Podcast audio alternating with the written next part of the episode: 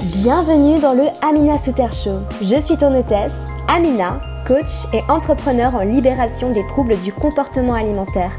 Chaque semaine, je vais te donner mes meilleurs conseils, secrets et techniques pour t'apprendre à te reconnecter à ton corps, faire la paix avec ton alimentation et aimer profondément la personne que tu es afin de croquer la vie à pleines dents. Si tu es prête à découvrir comment devenir la meilleure version de toi et maximiser ton potentiel, tu es au bon endroit. Ensemble, nous allons créer de la magie. C'est parti pour le show. Bonjour à vous mes petits lotus, j'espère que vous allez toutes et tous merveilleusement bien. Bienvenue dans un nouvel épisode du Amina Souter Show. Je suis absolument ravie que tu me rejoignes aujourd'hui pour un nouvel épisode en ce dimanche où nous allons parler de l'orthorexie. Et j'ai marqué dans le titre le nouveau trouble du comportement alimentaire à la mode et je vais t'expliquer pourquoi j'ai choisi euh, ce titre. Donc l'orthorexie en fait c'est un trouble du comportement alimentaire dont on ne parle pas suffisamment à mon avis.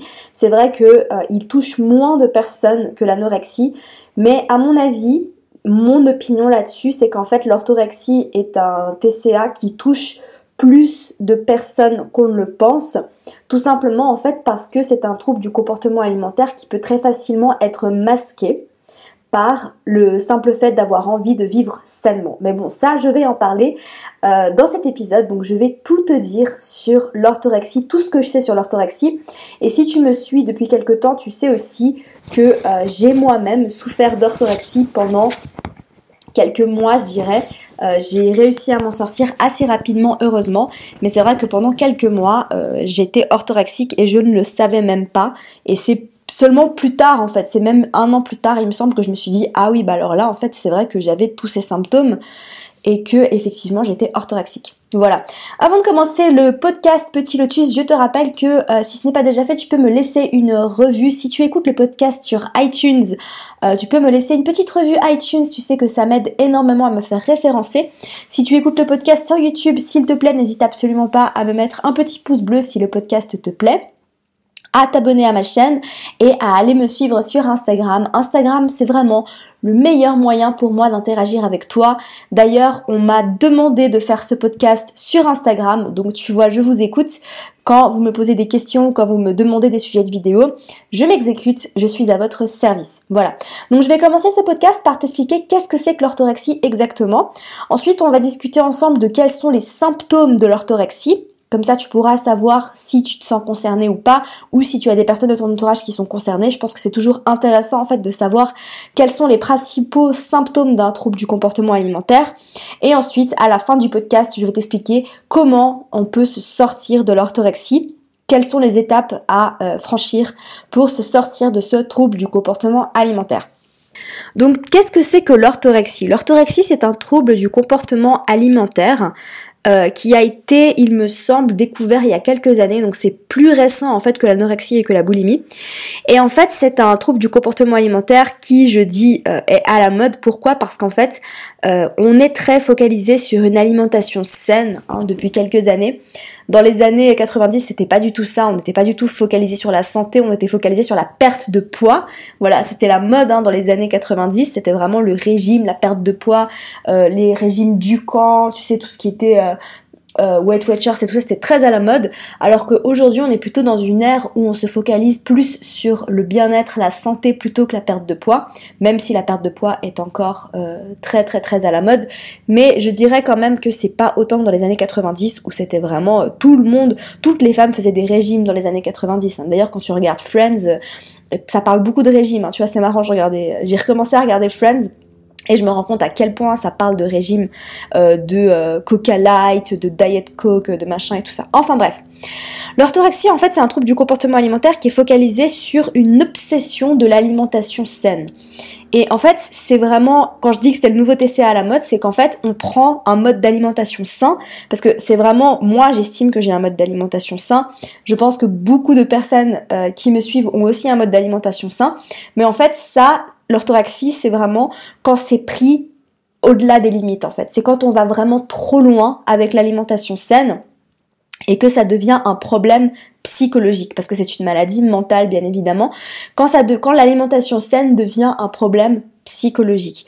Donc ça veut dire en fait que quand tu as trop de règles par rapport à ton alimentation, mais surtout en fait, selon moi, ce qui caractérise le plus l'orthorexie, c'est la peur. C'est la peur de manger, la peur de grossir, la peur d'être en mauvaise santé. Pour moi, vraiment, l'orthorexie, c'est un TCA qui est euh, construit en fait autour de cette peur. Voilà. Quand on ressent trop de peur, trop d'appréhension, de l'anxiété, trop de culpabilité par rapport à certains aliments, mais qu'on n'est pas diagnostiqué anorexique et qu'on n'est pas boulimique, qu'on ne fait pas de crise de boulimie parce qu'une personne orthorexique, euh, si elle est seulement orthorexique, elle fait pas de crise de boulimie, hein, pas du tout. Euh, et si elle est seulement orthorexique, euh, elle n'est pas anorexique dans le sens où elle n'est pas trop dans la restriction, elle n'a pas un IMC qui est en dessous, mais pourtant elle a des règles, elle pense sans arrêt à son alimentation. D'ailleurs, en fait, j'avais lu un article l'autre jour sur le sujet qui disait que l'orthorexie, on pouvait limite considérer ça comme un, un TOC plus qu'un trouble du comportement alimentaire, tu vois, un trouble obsessionnel compulsif où on est complètement obsédé, obnubilé par l'alimentation. Euh, et en fait, pour moi, ça fait sens. Selon moi, ça fait sens. Je vais t'expliquer pourquoi. Je vais peut-être te parler un petit peu de moi. En fait, c'était pas prévu euh, à la base quand j'ai préparé le podcast, mais je me dis que je pourrais peut-être te résumer un petit peu la situation, ce qui s'est passé pour moi. Euh, donc, en gros, si tu veux, moi, quand je me suis sortie de la boulimie, je me suis sortie de la boulimie en mangeant très sainement en fait. Hein, tu vois, j'avais un mode d'alimentation très sain et puis euh, je commençais vraiment à, suivre pas mal de personnes. Donc à l'époque, tu veux, je, me considérais comme végane ce qui n'est plus le cas aujourd'hui. Euh, je t'ai fait tout un autre podcast sur le sujet, donc je t'invite à aller l'écouter, Petit Lotus. C'était il y a deux semaines, il me semble, où je te parlais d'alimentation intuitive et de véganisme. Donc moi je ne me considère plus comme végane, je me suis enlevé cette étiquette, bien que je continue de manger végétalien. Voilà, je fais bien la nuance dans le podcast, donc va l'écouter si ce n'est pas déjà fait. J'ai eu beaucoup de très bons commentaires sur ce podcast, donc voilà. Donc à cette époque-là, par contre, euh, quand j'étais orthorexique, je me considérais comme végane, mais c'est pas pour ça que j'étais orthorexique. J'étais orthorexique parce qu'en fait j'étais dans une phase, c'était en 2016 en fait, et c'était la grosse grosse mode du mode d'alimentation high carb, low fat. Euh, où on mangeait énormément de glucides et on mangeait très peu de lipides et euh, c'était vraiment la grosse mode où euh, voilà on mangeait pas de lipides parce qu'on avait peur du gras. En fait ce qui se cachait derrière tout ça c'était la peur du gras et c'est ce que moi-même j'avais. J'avais peur de manger gras. J'avais pas peur de manger des produits animaux, mais j'avais peur du gras. Je mangeais pas de plat avec de l'huile, je refusais de manger des salades où il y avait une vinaigrette avec de l'huile d'olive, je mangeais pas de beurre de cacahuète, pas de beurre d'amande. Euh, j'avais vraiment cette peur du gras et pourtant tu vois j'avais un poids qui était sain. Euh, j'avais un poids un peu en dessous de ce que j'avais en ce moment. Et ça, ça peut être un des symptômes justement de l'orthorexie. Euh, j'avais un poids en dessous de mon poids de forme, il me semble, ouais, c'est ça. Mais, euh, mais j'avais vraiment une peur terrible du gras, voilà. Donc, en gros, maintenant, je vais te parler un petit peu de quels sont les symptômes en fait de l'orthorexie et peut-être que tu vas pouvoir te reconnaître ou pas. Donc, si tu as un seul de ces symptômes, à mon avis, il n'y a pas forcément besoin de s'inquiéter si tu es honnête avec toi-même et que tu te rends compte que tu n'as pas forcément les autres symptômes. Voilà. En fait, si tu veux, l'orthorexie, selon moi, c'est un peu plus difficile à diagnostiquer parce que en fait euh, ça peut se cacher très facilement si la personne n'est pas honnête ou n'est pas honnête avec elle-même tout simplement. Alors que l'anorexie dans certains cas ça se cache pas. La boulimie ça dépend. Moi je l'ai caché pendant moi j'ai réussi à le cacher pendant 9 ans donc voilà hein. Mais bon, l'orthorexie en fait si tu veux les principaux symptômes, c'est euh, déjà, comme je te l'ai dit, le fait de ressentir de la peur quand tu penses à certains aliments malsains. Et quand je te parle d'aliments malsains, c'est les aliments interdits. Ça, c'est quelque chose qui est commun euh, à tous les troubles du comportement alimentaire, c'est d'avoir des aliments interdits, des aliments qui sont hors limite. Des aliments, quand tu y penses, quand tu penses au fait de les manger, tu ressens de la peur. Voilà. C'est une émotion en fait qui se cache derrière euh, certains aliments. Donc en général, hein, ça dépend après. Euh, tu vois, ça peut aussi être des aliments sains. Tu peux ressentir de la peur et avoir des aliments interdits qui sont euh, considérés comme sains, comme par exemple moi à l'époque, j'avais peur de manger de l'avocat quand j'étais orthorexique. J'avais peur de l'huile de coco.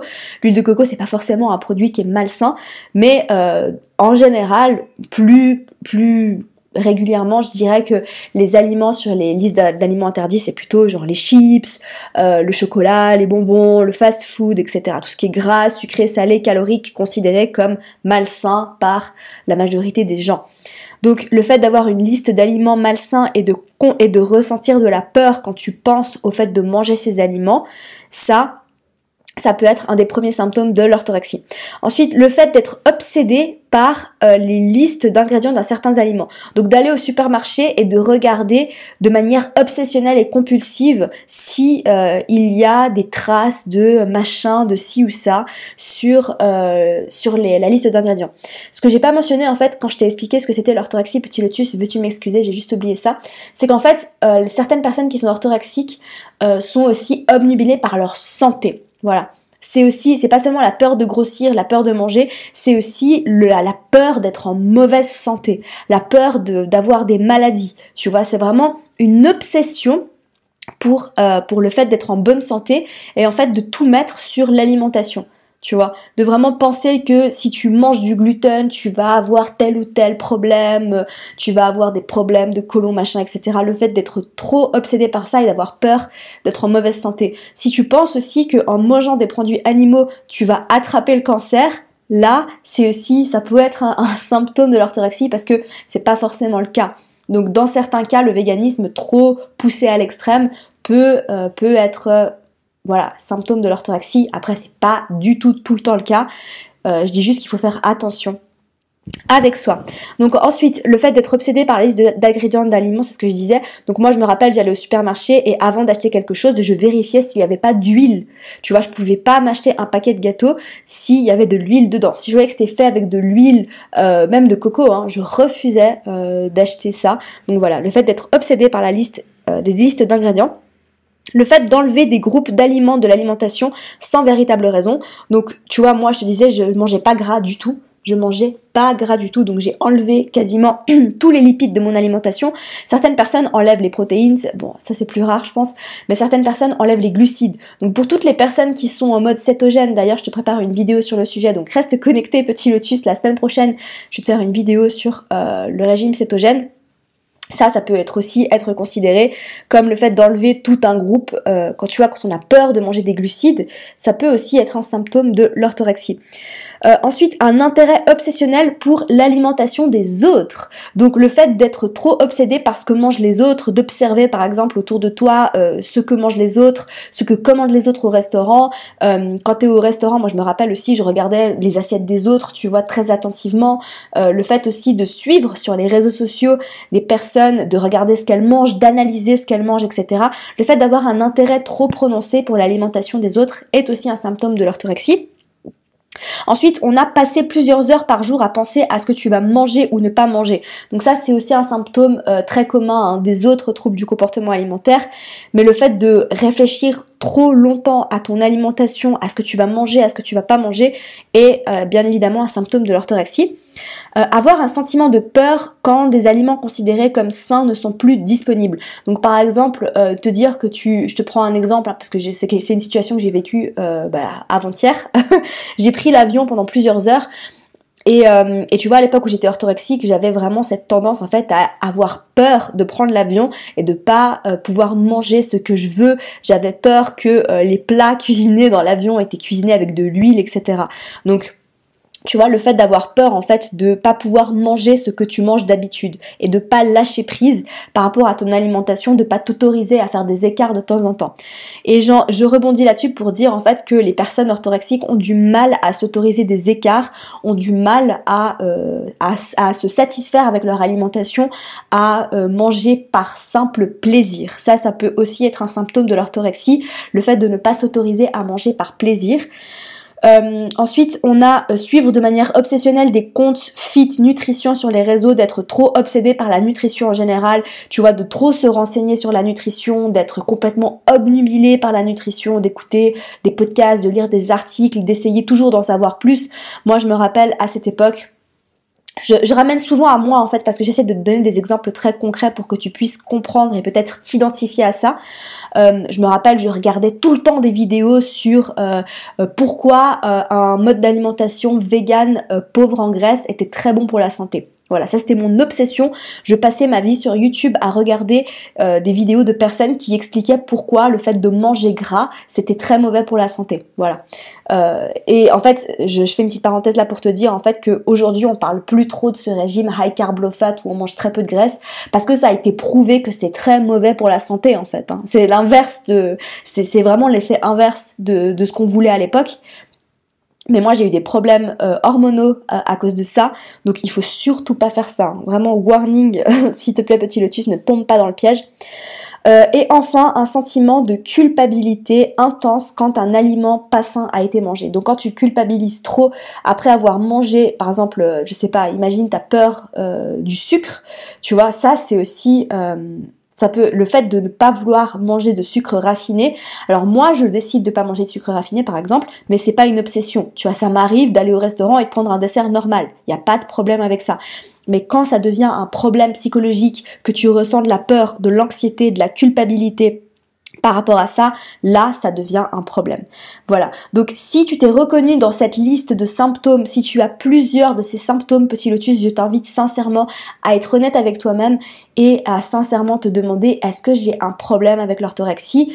Euh, Faut savoir en fait que c'est pas le trouble alimentaire le plus grave, euh, mais quand même ça peut dévier. Le problème avec l'orthorexie en fait c'est que ça peut commencer par l'orthorexie et tu peux terminer euh, par l'anorexie. Donc c'est pour ça en fait qu'il faut vraiment faire très attention avec l'orthorexie pour pas que tu dévies sur l'anorexie ou sur la boulimie parce que quand on se prive trop, tu vois quand on est trop dans la restriction parce que l'orthorexie c'est une forme de restriction assez sévère tu peux tomber après dans la boulimie. Donc en fait, l'orthorexie, ce qui me fait peur avec ça, pour, vous en fait, pour, euh, pour les autres, c'est qu'en fait euh, c'est la porte d'entrée pour d'autres troubles du comportement alimentaire.